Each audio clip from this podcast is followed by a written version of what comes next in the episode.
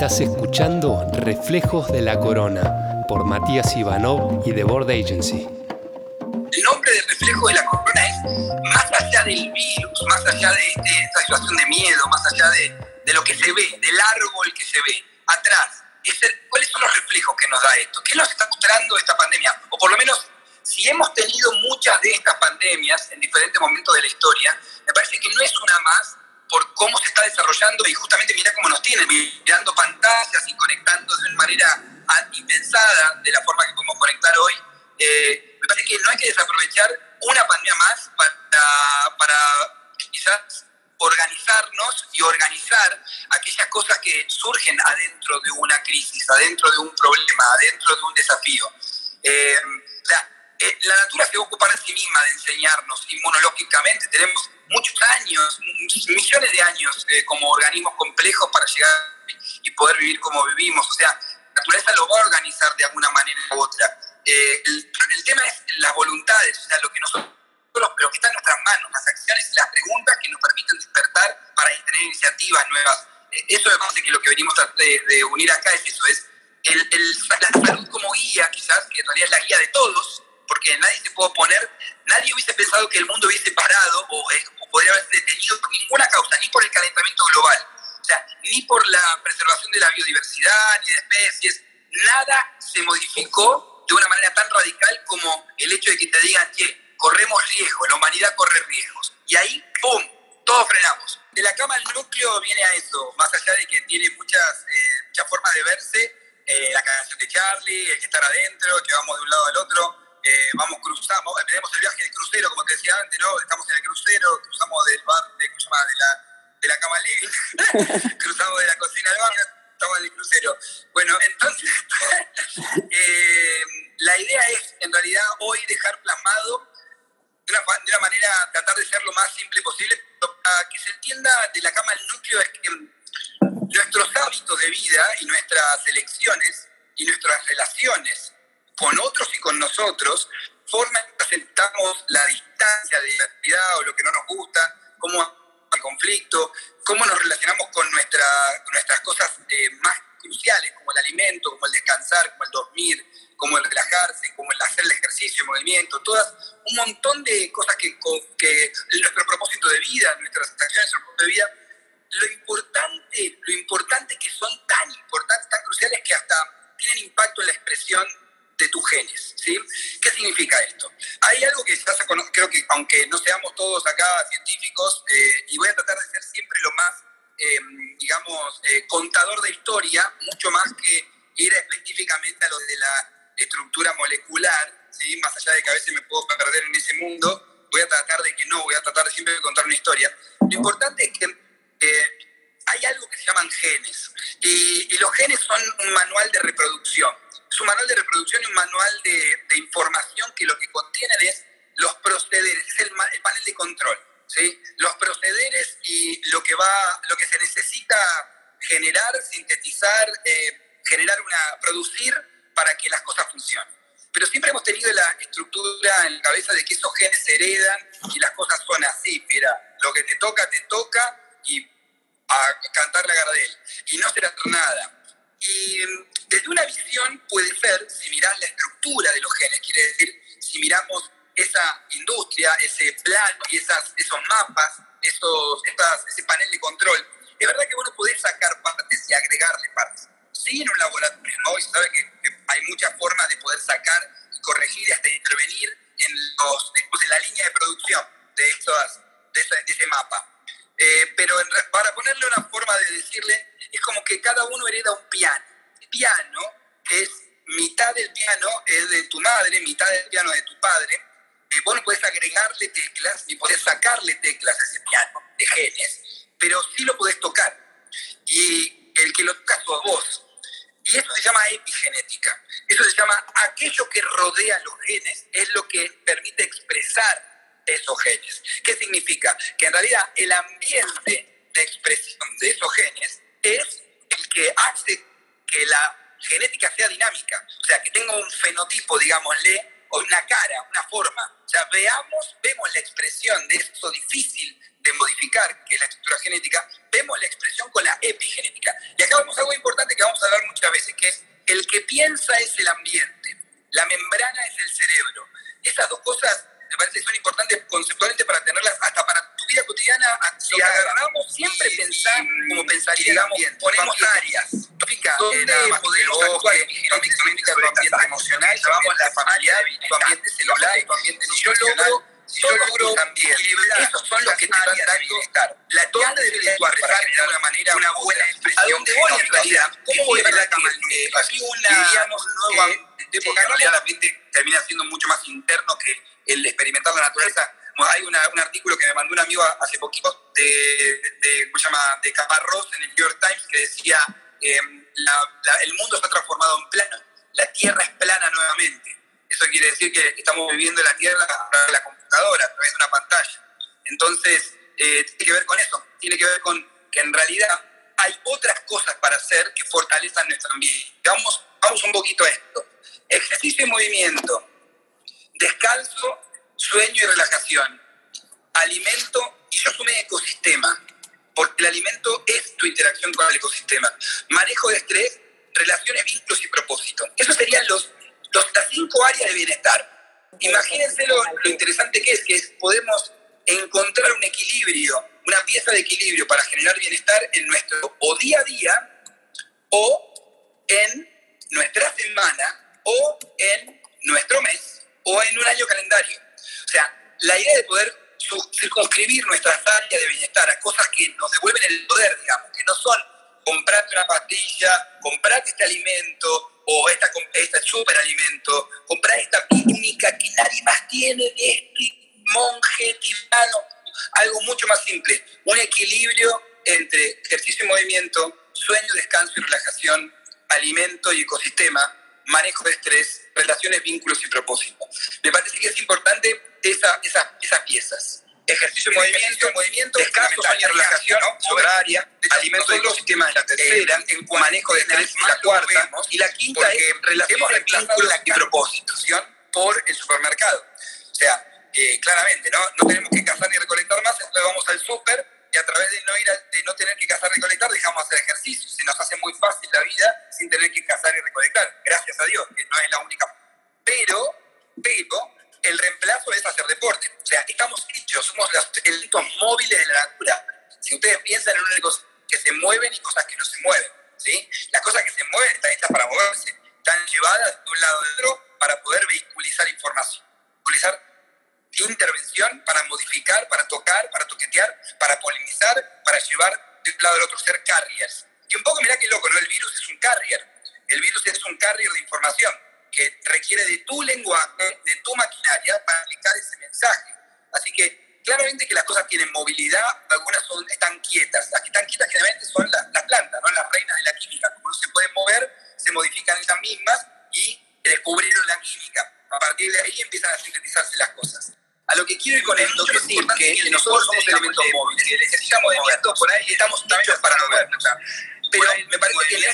trabajar. Hoy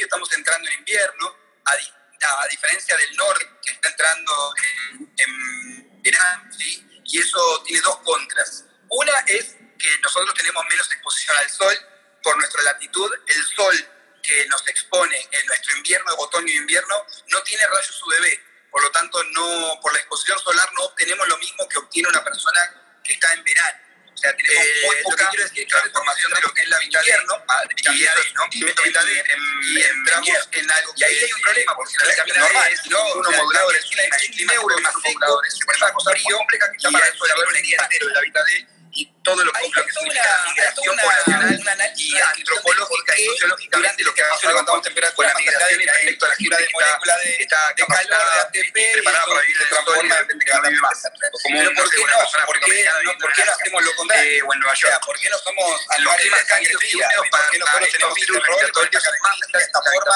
la forma tiene que ver también con la característica de que en realidad el ejercicio también levanta para crear difícil y como toda la forma de levantar temperatura de hacer virus, en sauna, estamos en una situación, digamos, de ventaja, hacer baño económico, y hay otra forma de levantar temperatura, claramente, sexo, posición temperatura, entonces, más allá de que llega una temperatura moderada, aeróbica, y algo importante es aprender a respirar, la idea es levantar temperatura porque hay generación y consumo de energía y porque el sistema inmune es el que, el sistema inmune innato, hay diferentes, digamos, para, para, que se, para que se entienda que es algo importante también en la pandemia entender, es que hay dos tipos de inmunidad, una inmunidad que viene con vos y que no necesita aprender. Eh, que es la inmunidad nativa o innata. Eso quiere decir que es aquella que está muy, muy, muy activa y muy clara en los niños. Y tiene que ver con esto, ¿no? Porque los niños no están tan expuestos al corona, más allá de que están expuestos y pueden caer, obviamente, tienen una defensa, no están preparados para esta situación. ¿Por qué? Y porque la inmunidad innata está, digamos, a flor de piel, por decirles. Y a medida que las células serológicas crecen y envejecen, entran como todas las células en un estado de lentitud, ciencia, lo que quiera decir. Pero fueron aprendiendo. O sea, con el tiempo de exposición a diferentes amenazas fueron aprendiendo, o sea, el documento de cada una de estas amenazas sea, le vieron la cara a la rubiola, le vieron la cara a la influenza varias veces en diferentes formas, le vieron la cara al sarampión, le vieron diferentes caras, sacaron fotos y ahí tienen la inmunidad ¿sí? la inmunidad específica. La inmunidad nativa, que es la que hoy nos, nos permitiría, a de la velocidad de contagiarnos, ¿sí? requiere de una optimización que, que se logre cuando levantas temperatura. O sea, levantar fiebre, el objetivo de levantar fiebre es este. El objetivo de levantar fiebre es lograr temperaturas adecuadas para la maduración de tu sistema inmune y para la acción del sistema inmune. Y es loco que cuando hacemos ejercicio, cuando íbamos a hacer la caza de recolección, en nuestra época de, paleo, de, o sea, paleolíptica, digamos, de cazadores y recolectores, eh, que fue más tiempo que cualquier otra época de nuestra vida, tenemos 300.000 años de paleolíticos y un par de miles de civilización, eh, lo que quiero decir con esto es que tu cuerpo estaba en jaque porque la principal causa de muerte eran heridas e infecciones.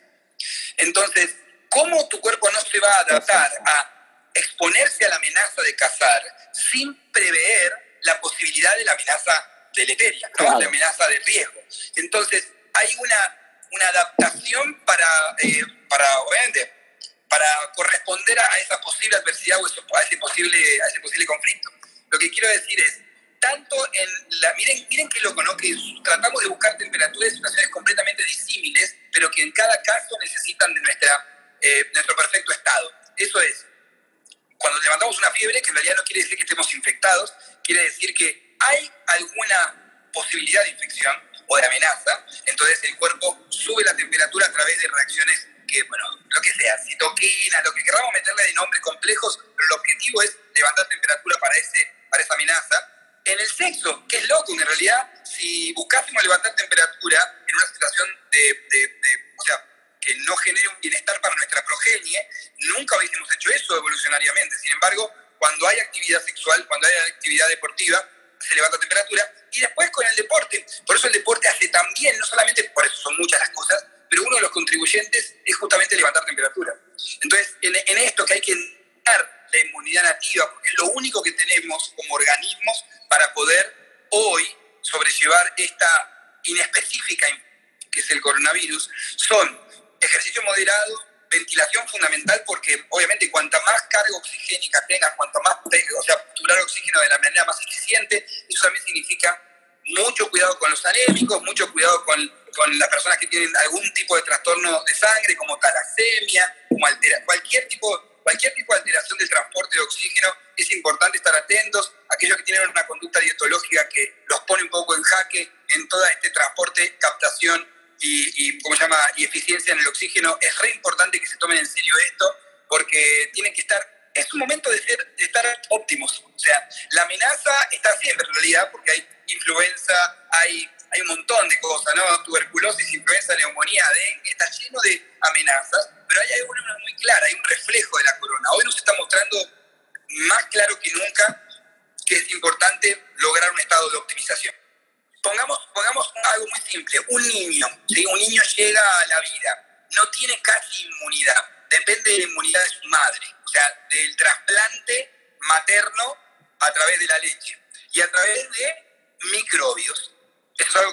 algún día. En el canal de parto hay una transmisión de un microbioma. Eso quiere decir un micro, una microbiota, un ecosistema microbiano que pasa a la madre al hijo. Es más, imagínense qué importante es esto que antes de comer, la natura diseñó un canal de transmisión microbiana. O sea, nosotros nacimos por el canal de parto para contagiarnos de bacterias positivas, digámosle, de nuestro ecosistema, antes de comer. Y después comemos. Y parte de la comida tiene alimento para las bacterias, para nuestra flora, para nuestro microbioma. Entonces, un nene nace sin nada y después empieza a contagiarse. Eso tarde o temprano le genera una inmunidad base, una inmunidad inespecífica, nativa, innata. Eso quiere decir que cualquier amenaza, él usa esa inmunidad ese conjunto de células, conjunto de eh, proteínas y de compuestos, sustancias, para protegerse de cualquier amenaza, sin importarle el DNI a la amenaza. Y después, cuando reconoce específicas amenazas, por ejemplo, la, por ejemplo, en este caso el coronavirus, desarrolla otro tipo de inmunidad.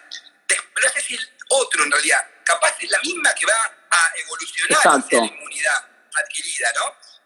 específicamente por el ambiente, porque cambió el ambiente. Entonces, va a decir, ahora reconozco la de, el, el DNI, el, reconozco el documento, ¿sí? reconozco la identidad de esta, eh, ¿cómo se llama? de esta nueva amenaza. Y cuando viene la amenaza, decimos, ya estoy inmunizado. ¿Qué es lo que hace una vacuna? La vacuna intenta, de una forma muy rápida, de una forma muy comprimida, eh, y de una forma, eh, digo, teórica, sería, porque más sí, como en su justa medida. Nunca va a ser igual. ¿Eh? como en su justa medida es la vacuna. Como en su justa medida, claramente, generarte inmunidad adquirida, para que vos cuando te expongas a esa adversidad tengas el lenguaje como para rápidamente eh, saber sobrellevar ese, desafío. ¿Se entiende ahora cuál es la diferencia entre inmunidad nativa y inmunidad eh, adquirida? Y es lo que se llama también inmunidad de rebaño.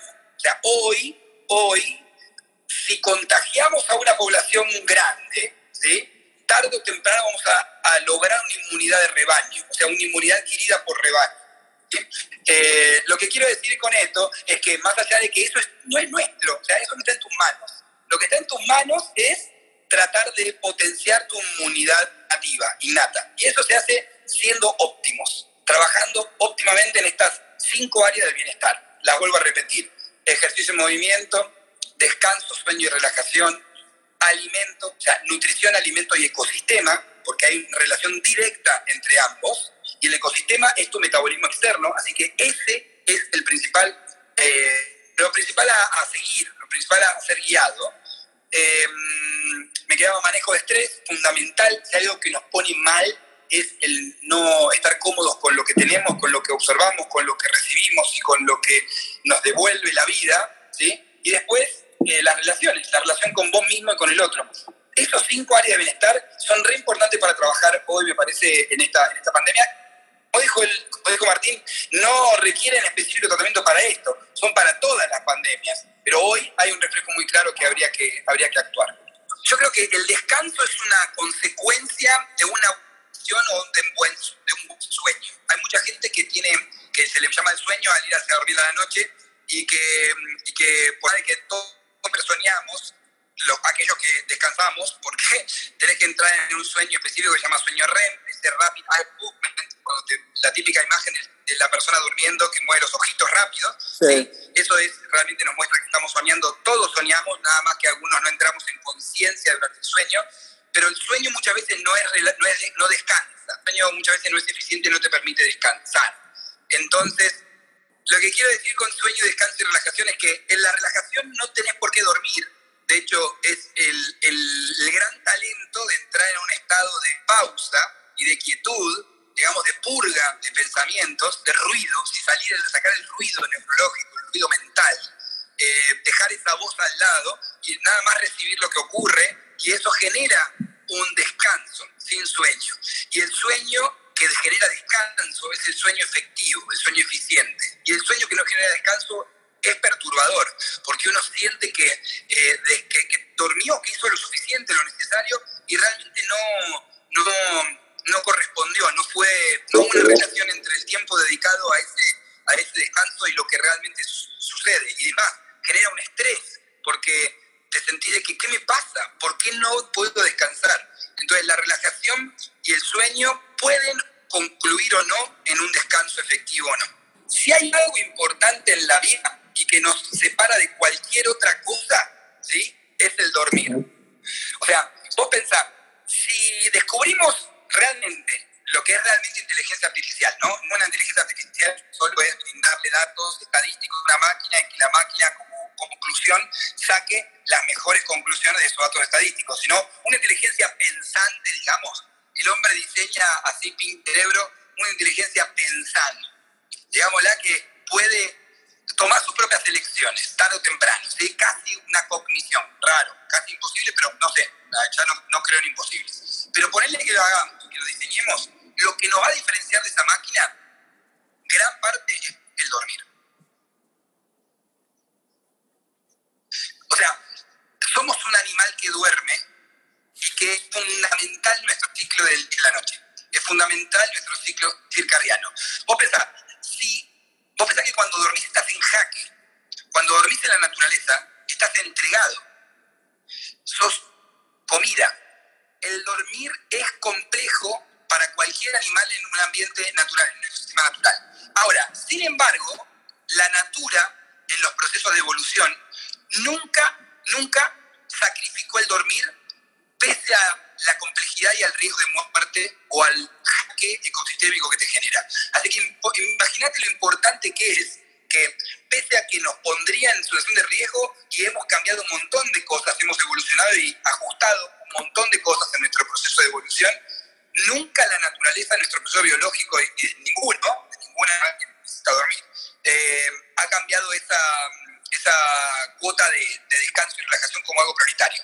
Cuando uno duerme, todo, todo cambia. Entras en otra etapa de la vida, digámosle. ¿sí? No solamente cambia eh, el no moverte, o sea, la hipotonía, el descansar, que es una atrofia. Pensá que cuando uno duerme hay una atrofia muscular. A partir de las seis horas de descanso hay atrofia. Por eso cuando te levantas te levantas cansado, o dolorido, o molesto, o incómodo. Es porque a partir de las seis horas hay una atrofia muscular, primero. Segundo, hay una, hay una purga neurológica. O sea, el, sistema neurológico tiene una forma muy, muy compleja anatómica y tenemos, para, para nuestro tamaño de animal, tenemos un cerebro muy grande para nuestro, nuestra cabeza, nuestra estructura anatómica. Entonces, se sacrificó de alguna manera un sistema, o se puso más eficiente de alguna manera un sistema de depuración. ¿sí? El sistema linfático, el plexo coroideo, que se llama en, eh, se llama en el sistema neurológico, hace doble función digámosle.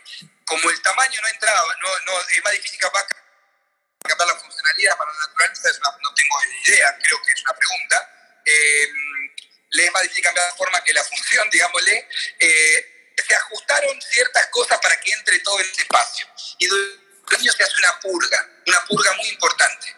Otra cosa que hacemos en el sueño es, eh, más allá de de dejar que todo lo demás ocurra, eso quiere decir metabólicamente hay un turnover de proteína, metabólicamente la glucosa baja porque hay un ayuno, justamente comemos de vuelta en el desayuno, cuando volvemos a comer, desayunamos, entonces hay un ayuno, hay un reposo metabólico, hay un descanso, eso también tiene mucho que ver con todos los procesos inflamatorios, por lo tanto el sistema inmune puede procesar, puede mejorar su estado, todo se calma, es una cuota de reparo, digámosle.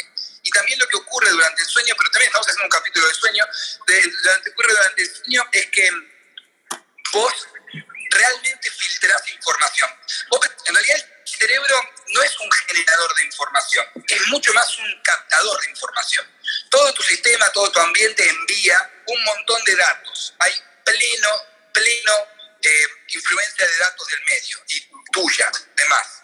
Todos esos datos los, digamos, digamos que llenas un, un pendrive, ¿sí? Y en un momento dado ese pendrive se tiene que bajar, está full, cuando te sentís cansancio y que decís, no, no puedo más, está, me, tengo que me tengo que dormir. Y en ese momento, durante principalmente el sueño REM, durante ese momento en el cual hay un sueño profundo, hay varios estadios en el sueño, durante una noche de sueño, pero este estadio, el estadio REM, este estadio importante del sueño profundo, lo que hacemos es hacer un downloading de ese pendrive al servidor. Ordenamos todos los capítulos de tu vida, los recuerdes o no los recuerdes, todos los capítulos de tu vida, le pones eh, cuentito que va ordenado con el capítulo adecuado.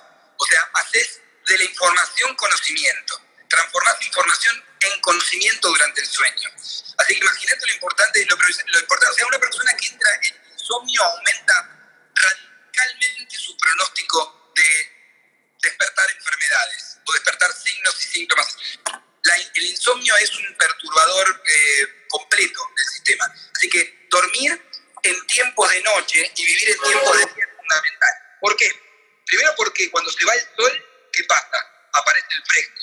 Y el fresco es un inductor del sueño. No, es mucho más difícil dormir en climas muy calurosos que en climas frescos. Y por otro lado, es la luz del sol. La influencia lumínica hace que tu glándula pineal se active y entres en una nocturnidad.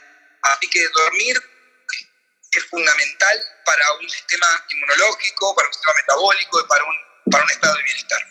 El objetivo de esta primera, de esta primera uh, era generar justamente para resaltar para la gente que recién entra, el objetivo es eh, devolvernos un poco el poder de que está en nuestras manos, hay en nuestras manos un montón de cosas por hacer y que todas tienen que ver con un equilibrio entre sí y que los hábitos y las acciones del día a día, estas estas cinco zonas de bienestar impactan en tus genes. O sea, lo que quiero decir es, figurativo, o sea, tiene una importancia nuclear en tu vida, el cómo ordenas tu sistema de vida. Lo mismo pasa con el sistema de vida que tenemos, ¿no? Pasa lo mismo. Eh, obviamente que estas cosas que tienen muchísima más diversidad para, para, para explotar, digamos, y mucha más potencia. Una es la alimentación, por supuesto. Cuando hablamos de, ejercicio y movimiento, tenemos que llamar a un especialista en ejercicio y movimiento y hacer un montón de terapias con respecto al movimiento, que estaría buenísimo también para hablar de esto, ¿no? De las diferentes formas de movimiento. Yoga, Chichuan, Animal Flow, calistenia, funcional, eh, spinning, bla, bla, bla, un montón de disciplinas que son interesantes, pero un poco quedan condicionadas a este ejercicio y deporte. El alimento tiene un impacto que, o sea, trasciende hasta, hasta, hasta el comer. Y en este momento tiene mucho, mucho impacto porque nos dimos cuenta rápidamente que si las cosas se ponen difíciles, eh, vamos a tener problemas de alimentos. Y los alimentos procesados son totalmente todo lo contrario de lo que es un, cuerpo en bienestar, de lo que necesita un cuerpo en bienestar. Porque alimentarse no es comer, alimentarse es regenerar o degenerar el ecosistema. O sea, según tu alimentación, vos aportás a un trabajo sobre el ecosistema. De hecho, el alimento no debería ser decidido por un supermercado debería ser decidido por tus capacidades de tu biotopo. Tu biotopo significa lo que te da tu ecosistema. O sea, fortalecer lo que puede dar el ecosistema hace que vos como resultante obtengas un alimento. Y tenemos cosas cambiadas. Es mi deseo de comer o el consejo o el consejo de un nutricionista o de un médico no tiene línea, no tiene vínculo con lo que sucede mi ambiente. ¿Y de dónde viene la comida? De ahí, del ambiente.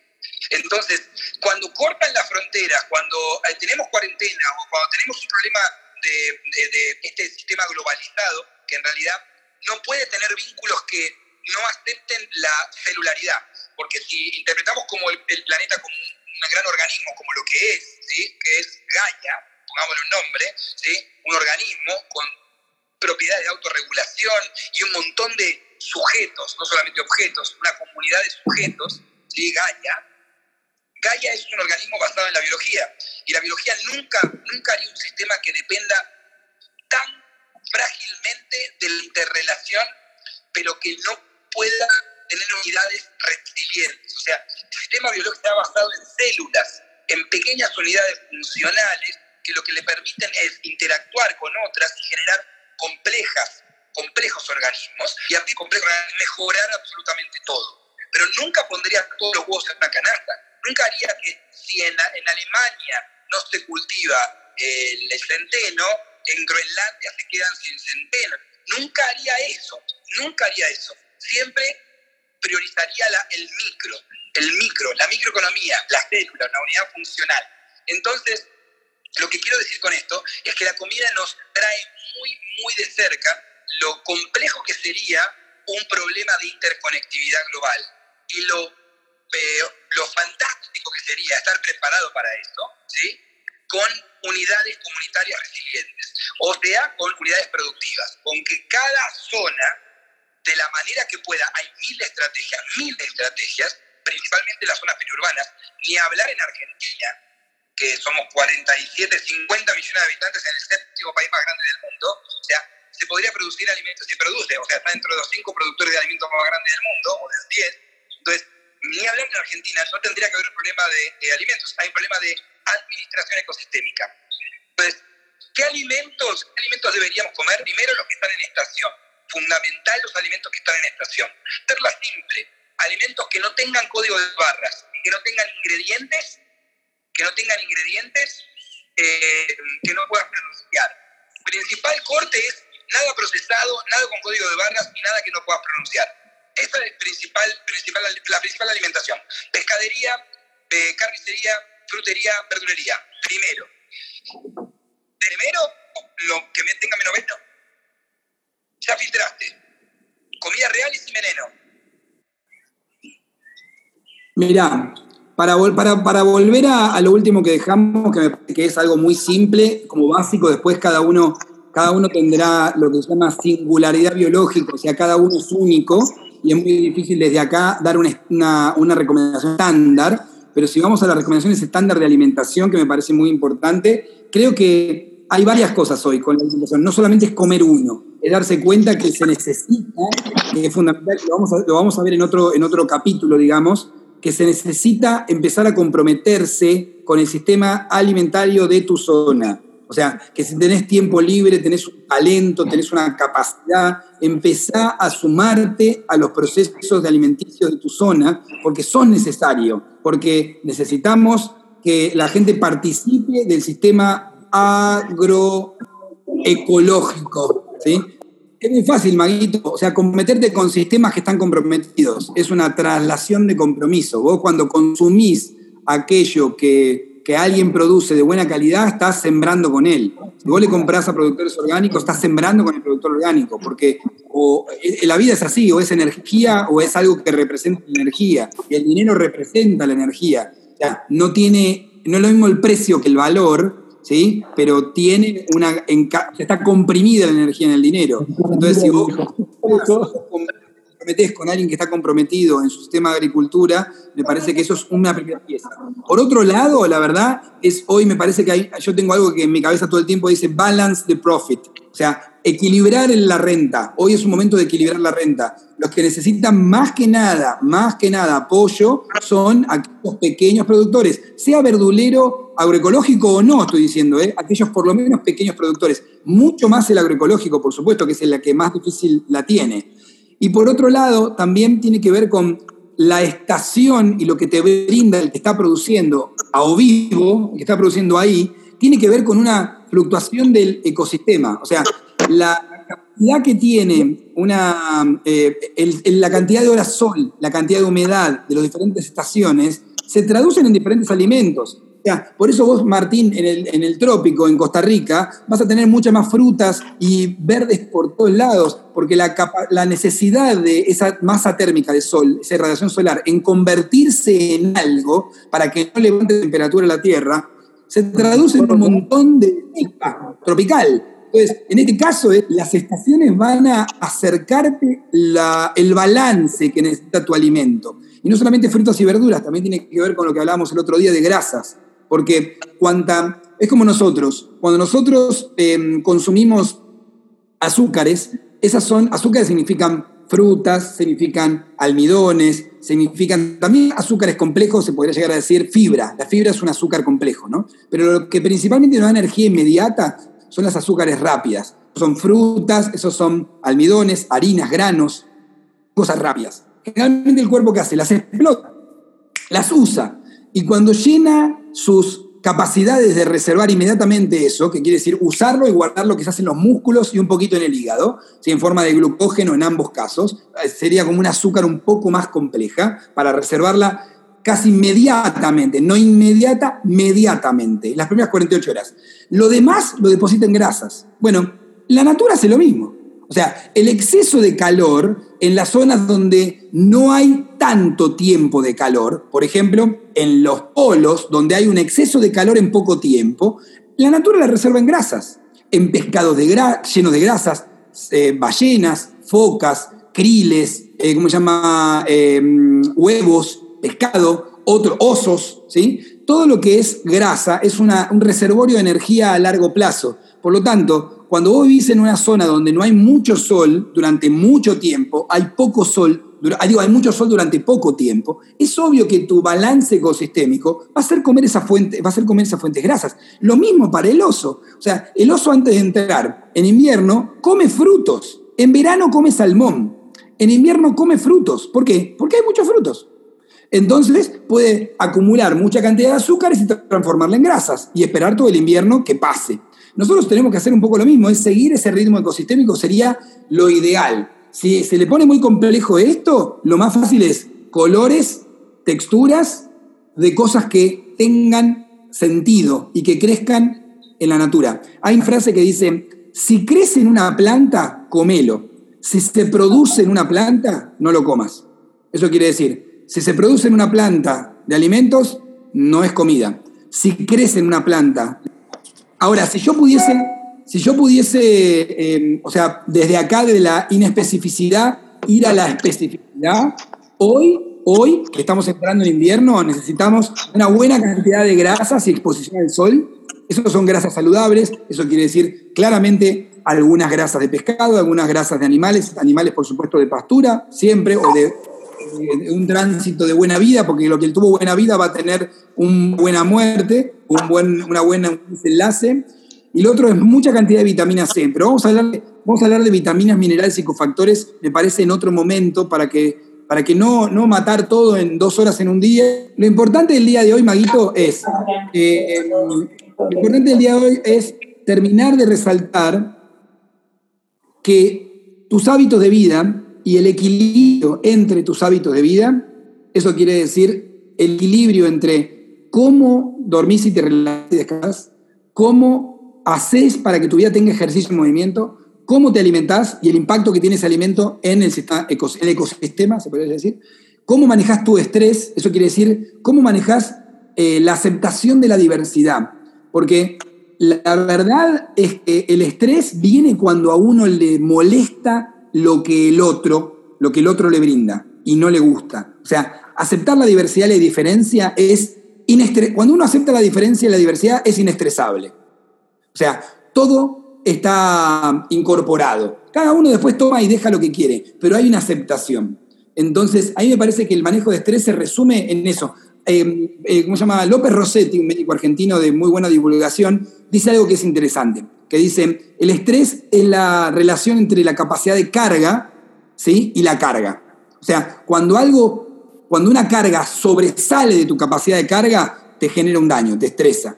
Bueno, yo lo veo de una manera, también me parece muy interesante lo que dice, pero lo veo de una manera mucho más flexible, que es en realidad es la capacidad de aceptar la diferencia, la capacidad de aceptar que el otro es distinto y que el otro tiene otro, otro propósito, otra necesidad y que la comunicación del otro nos va a llegar pero cuando uno acepta esa diferencia, no la incorpora como un daño, sino que acepta que viene del otro y que uno está como protegido en su continente, ¿sí? protegido en su espacio, y acepta esa diversidad, me parece que hay, hay algo que hay mucho que va a contribuir mucho. Y creo que acá eh, va a ser un espacio de mucha diferencia, porque estamos proponiendo justamente que tarde o temprano haya una interacción con la gente y que haya diferencia. Y requiere la diferencia también de una forma comunicacional. O sea, hablar de diferencia significa hablar desde uno. O sea, que cada uno cuando comunique algo que siente o que vea que piensa, sea, por ejemplo, que no, no cree en tus valores o no cree en tu plataforma de, de, pensamiento, cree que lo que está diciendo es no tiene validez o no tiene valoración o no tiene evidencia, me parece que es muy importante hablar desde uno, para que haya este, esta, estos acuerdos de comunicación, ¿no? Martín, estos acuerdos que hasta en la empresa también ocurre, ¿no? En el recurso humano ocurre mucho el tema de la, los, los, acuerdos comunicacionales, ¿no? Los cuatro acuerdos aztecas, toltecas, y todas estas cosas de los acuerdos comunicacionales que son tan interesantes. Y el tema del estrés, para render un poquito con el tema del estrés, porque hablamos un poquito del otro, ya vamos a profundizar por capítulos cada uno de los temas, porque hay muchísimo para hablar. Estamos hablando de que desde tus hábitos y tus acciones podés modificar tus genes, así que imagínate la profundidad que, que da para, para esto y todos los mecanismos que puedes llegar a ver en el medio. Pero el estrés también es algo importante, ¿por qué? Porque mm, el estrés se aprende. Eh, hay, algo interesante. La biología no sabe hasta que sabe. O sea, la biología se encuentra con las cosas y lo que tiene es capacidad de flexibilizarse. La biología es adaptable al 100%, es lo más ágil que hay. La natura es lo más ágil que hay. Es lo más adaptable a su contexto que hay. Por eso viene, o sea, es infinita, no va a terminar nunca, porque no hay bien o mal, hay contexto y circunstancia. Entonces, para eso se, transformó en una especie de, cosas, de, entidad de principios y patrones, no de aquello que está bien o mal. Está adecuada con, lo que se necesite, no tiene una perspectiva ética y moral, es un gran acúmulo de principios y patrones, la naturaleza. Entonces, la, la naturaleza no sabe hasta que sabe. ¿Eso qué quiere decir? Que nosotros le enseñamos. ¿Y con qué le enseñamos? Con lo que repetimos. Vos te enseñás a vos mismo a hacer lo que repetís. Eso quiere decir que en realidad no somos algo, somos aquello que repetimos. Somos la unión, la unión coherente de tus hábitos. Y coherencia no significa estar bien o mal. Coherencia significa que tengan sentido entre sí. Eso quiere decir que vos podés tener la coherencia de la incoherencia. O sea, el repetir hábitos que a vos te generan estrés y daño, pero coherentemente, o sea, permanentemente hasta que se linkeen entre sí, hasta que tengan una cadena. Y esa cadena se transforma en un vicio, en un hábito degenerativo. Pero ¿qué hace? Le enseña tu biología. Entonces, el estrés, la respuesta al estrés puede ser frente a una discusión con tu esposa, frente a un eh, taxista que frenó antes de lo que vos pensabas, o frente a tener que esperar a un vuelo que se canceló, o frente a que cambiaron los precios en el supermercado, o frente a cualquier cosa, o hasta frente a un león o un perro que te va a atacar. El proceso de interpretación de esas amenazas termina siendo muy similar mecánicamente en la biología, porque la biología no sabe hasta que sabe. Entonces, de repente le enseñaste a que diferentes triggers, diferentes estímulos, que tienen diferentes intensidades y colores, si lo querés poner, pero todos se confluyen en una cosa que se llama estrés. Eso genera la preparación tuya ante la amenaza. O sea, una preparación de, lo que se llama fight or flight, matar o morir, o correr. Entonces, el manejo de estrés es aprender a manejar la diferencia. Y el, primer, el, primer, el primer trabajo de manejar la diferencia es la comunicación. Sí, lo que decís es, así, exactamente. Por eso es importante saber que en realidad el, aprender no, termina nunca. Se puede reaprender. O sea, vos podés reenseñarte a hacer todo esto. Pero lo importante es también diagnosticar. Es decir, bueno, me diagnostico que estoy zarpado de estrés. Me diagnostico que estoy respondiéndole a mi mujer, a mi amigo y a todos alrededor de una manera, y hasta a mí mismo o hasta mis tareas de una manera que no me está contribuyendo, ¿cómo hago para reaprenderlo? Y vamos a ir después, otro capítulo, vamos a hablar de la coherencia entre el corazón y el sistema nervioso central, o la forma de pensamiento, ¿no? El pensar y el corazón y el sistema nervioso central. Que vamos, o el sistema nervioso total, no central, ¿no? En, su, en su, eh, ¿cómo se llama? Holísticamente. Pero lo que quiero decir, lo que quiero ahora que me parece que Juan hizo un aporte muy importante, me gustan los pop-ups que aparecen, que dijo, es cambiar la resistencia por la resiliencia. Y me parece que ahí hay una, pieza muy importante que trajo, que trajo Juan a la mesa, que es la diferencia entre una cosa y la otra. ¿no? Eh, resistirse es poner esfuerzo en contra de algo. O sea, es invertir energía en la oposición. Y la resiliencia es dejar que eso que sucede, que está opuesto a mi vehículo, o sea, es una energía que en realidad sé que va a tarde o temprano no contribuir, transformarla en contribuidora. O sea, es agarrar eso que viene a, digamos, a impactarme de forma negativa y como viste el, ¿cómo se llama? El tai chi chuan o el aikido, que lo que hace es dejar entrar la energía, la energía oponente y transformarla en una energía a tu favor, eso es en realidad resiliencia. Y para eso necesitan tres cosas que vamos a hablar el próximo, en la próxima entrevista, o de capítulo, encuentro, entrevista, encuentro, que es justamente las capacidades que tiene eh, un organismo y un sistema de responder a la adversidad.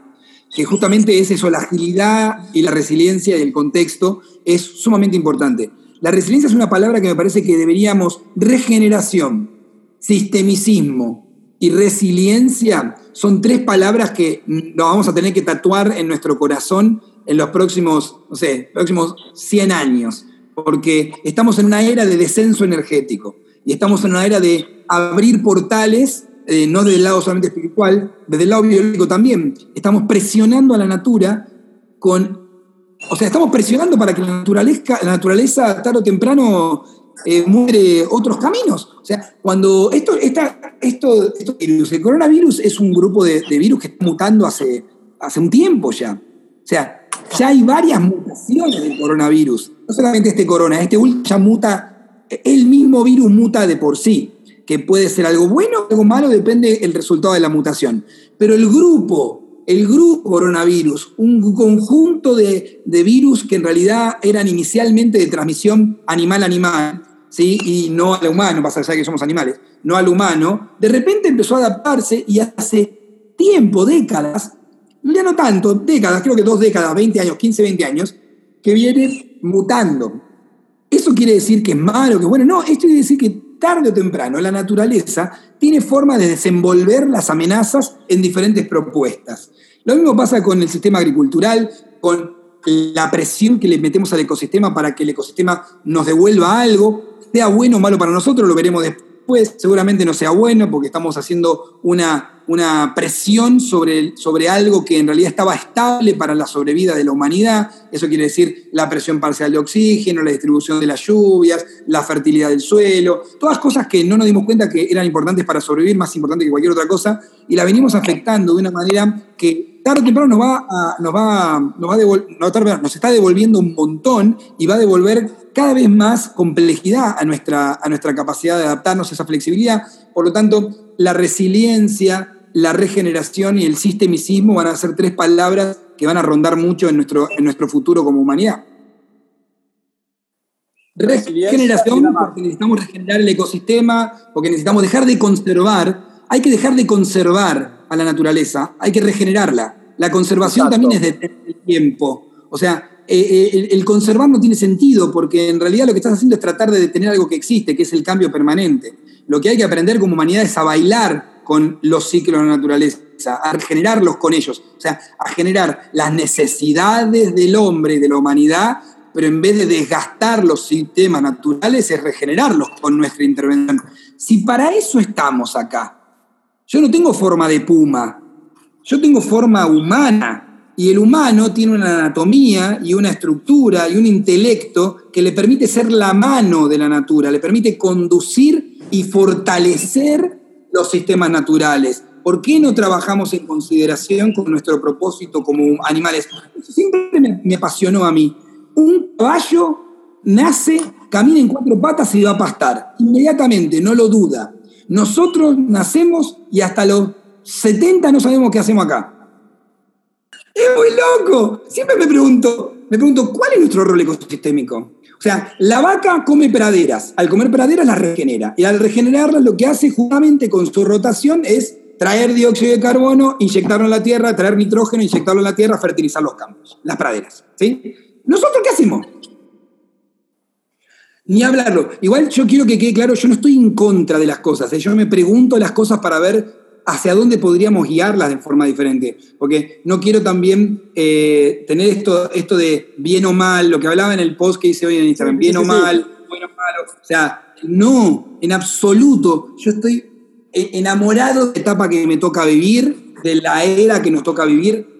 Me parece increíblemente eh, nutricional la pandemia desde muchos aspectos, más allá de que obviamente que en, esta, en este desafío todos quedamos en jaque, muchos quedan peor, nosotros somos unos, eh, unos bendecidos y nada, estamos, eh, tenemos la, estamos salvados para, para, lo que es la, la, dificultad que uno puede tener en el sistema de vida de hoy, ¿no? Claramente, ¿no? Podemos hablar de esto, tenemos tenemos la suerte de haber sido formados, podemos comer y un montón de cosas que podemos elegir, imagínate, podemos elegir, no tenemos que sobrevivir, podemos elegir. Pero me parece que ahí viene también una responsabilidad. Si nosotros tenemos ese contexto de vida en el cual podemos elegir, y bueno, aprendamos a elegir. El otro día un paciente me decía, em, es hora de sobrevivir. Y yo por adentro decía, no, es hora de evolucionar. O sea, la supervivencia no es esto.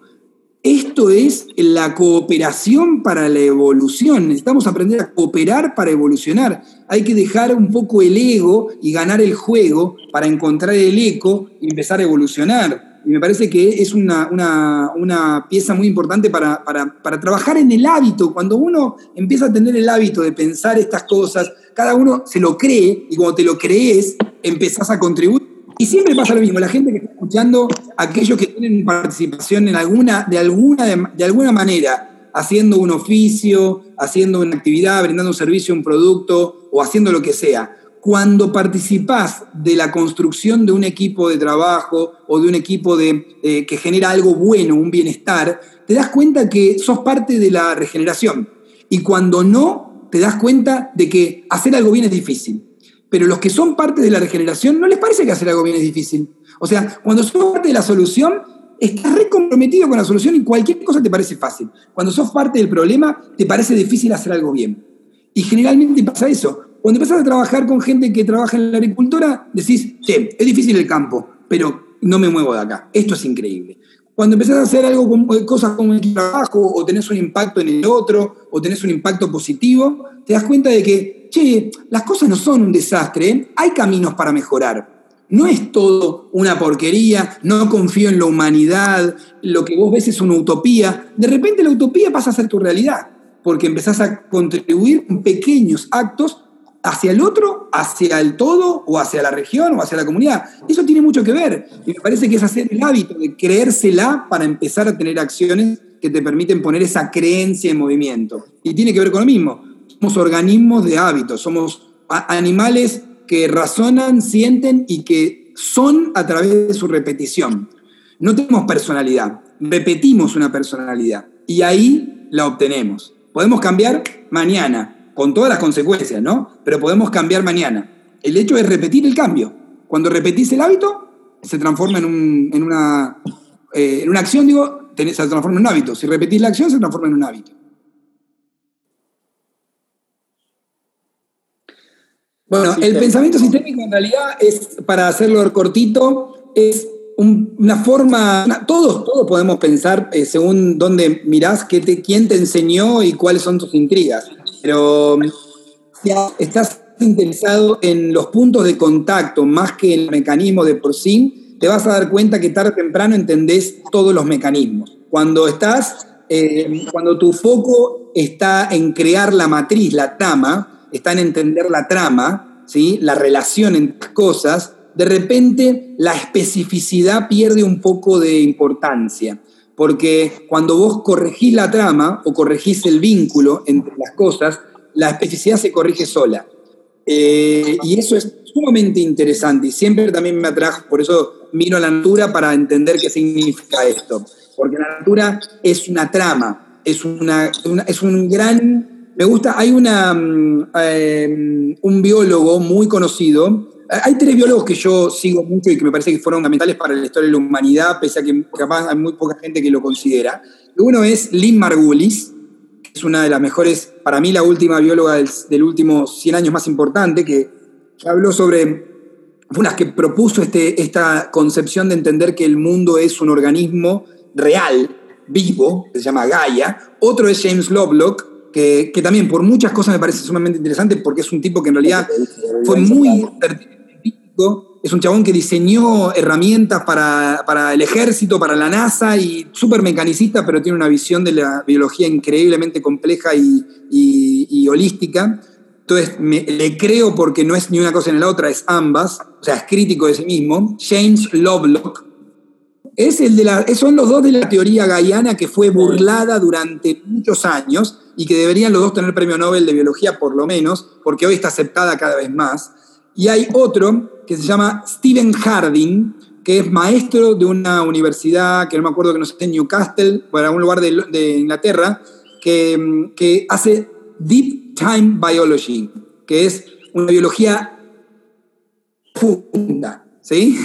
Eh, deep Biology. En realidad tiene otro nombre, que, porque en vez de decirle biologistas gaianos, se le dice biología como de profundidad, de alguna manera. Después le digo bien el nombre en inglés, que no me lo estoy acordando ahora para exactamente compartirlos. Pero son sistemicistas. Y, me encanta cómo lo define, porque después, Mago, hay gente que está preguntando cómo se escriben, después de última los pasamos. Después lo pasamos, sí, eh, ¿cómo, define, ¿Cómo lo define la naturaleza? Que a la naturaleza la define, la hemos definido en la naturaleza y realmente se sigue pensando así en, la plata, en las intimidades, de la, en, las entrañas de la plataforma científica, también se sigue pensando. ¿no? Ambos mundos están, hay muchas personas, ¿no? Y somos muy distintos todos. Más allá de que todos quizás sigamos un método científico, somos todos muy distintos en interpretar las cosas. Y la subjetividad es el primer eh, valor que tenemos que considerar. No hay nada objetivo, no hay nadie que sea objetivo, ni ningún mecanismo es 100% objetivo, ¿no? Entonces, justamente lo que hace Stephen Harding es ponerle personalidad a todo y considerar que en realidad la naturaleza es un conjunto de sujetos, perdón, una comunidad de sujetos, en vez de un conjunto de objetos. En vez de decir que la natura es un grupo de cosas, la natura es una comunidad de identidades, de entidades, que en realidad lo inorgánico no existe, que todo tiene una forma de reacción y hay otra, una forma de, interpretación del contexto. Y de hecho hubo un alquimista, que también la alquimia fue muy maltratada por la ciencia, pese a que es el origen de la química y de, todos los procesos laboratorizados se originan en la alquimia, y que creo que fue inentendida, se comieron el amague, muchos, muchos científicos se comieron el amague en interpretar la alquimia, porque la alquimia necesita interpretación, no necesita condicionamiento ni prejuicio, sino interpretar. lo que quiero decir con esto es que Bosé, creo que fue un, alquimista que investigó la capacidad de reacción del hierro. Y ahí, que el hierro es un material inorgánico, pero cuando uno pone presión de calor sobre un hierro, ¿sí? Por ejemplo, pones mil grados, mil grados sobre el hierro, sobre un listón de hierro, de carbón, ¿no? No inoxidable, no una aleación, hierro puro, mil grados, en un punto, ves cómo se dilata o se contrae, no se va, en este lado se va a contraer por, la, por el calor, perdón, dilatar por el calor. Cuando dejas de ponerle esa presión, se dilata. ¿Sí? Perdón, se contrae. Con el frío se contrae, con el calor se dilata. Ahora, si sobre ese mismo punto le pones mil grados, ya no tiene la misma reacción.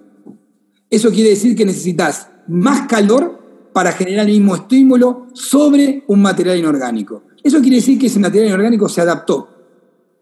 Eso quiere decir que la matriz que lo compone tuvo una reacción, se adaptó. Ya con el mismo estímulo no genera la misma reacción. Entonces, hay muchas cosas que todavía no, comprendemos y me parece que es importante comprender sobre la naturaleza, que es mucho más compleja, es mucho más entidad que aparato y es mucho más comunidad de sujeto que grupo de objetos. Un virus es un semi-organismo el virus por sí solo no sirve. O sea, es una pieza. Haced de cuenta que un virus, Juan, es alguien que está tratando de llevar un mensaje, pero que solo lo que hace es llevar el mensaje. No sirve sin nadie que promulgue, propague o replique ese mensaje. ¿Se entiende? Es, eso es distinto. Un virus es, no tiene la capacidad de autorregularse el virus, tiene capacidad de responder a una adversidad, a una situación distinta es distinto. El virus en realidad formaría parte de los sistemas de autorregulación, si querés. O sea, está generado para poder vehiculizar información hacia un lado o hacia el otro y veremos qué consecuencias tienen.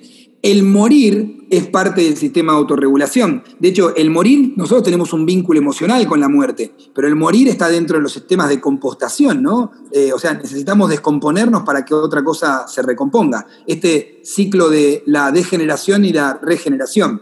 Lo que me Gaia es un gran organismo de múltiples fases, igual que nosotros. O sea, lo que decía Lynn Margulis es que todos somos olos autónomos, o sea, todos somos el todo y además formamos parte de un todo.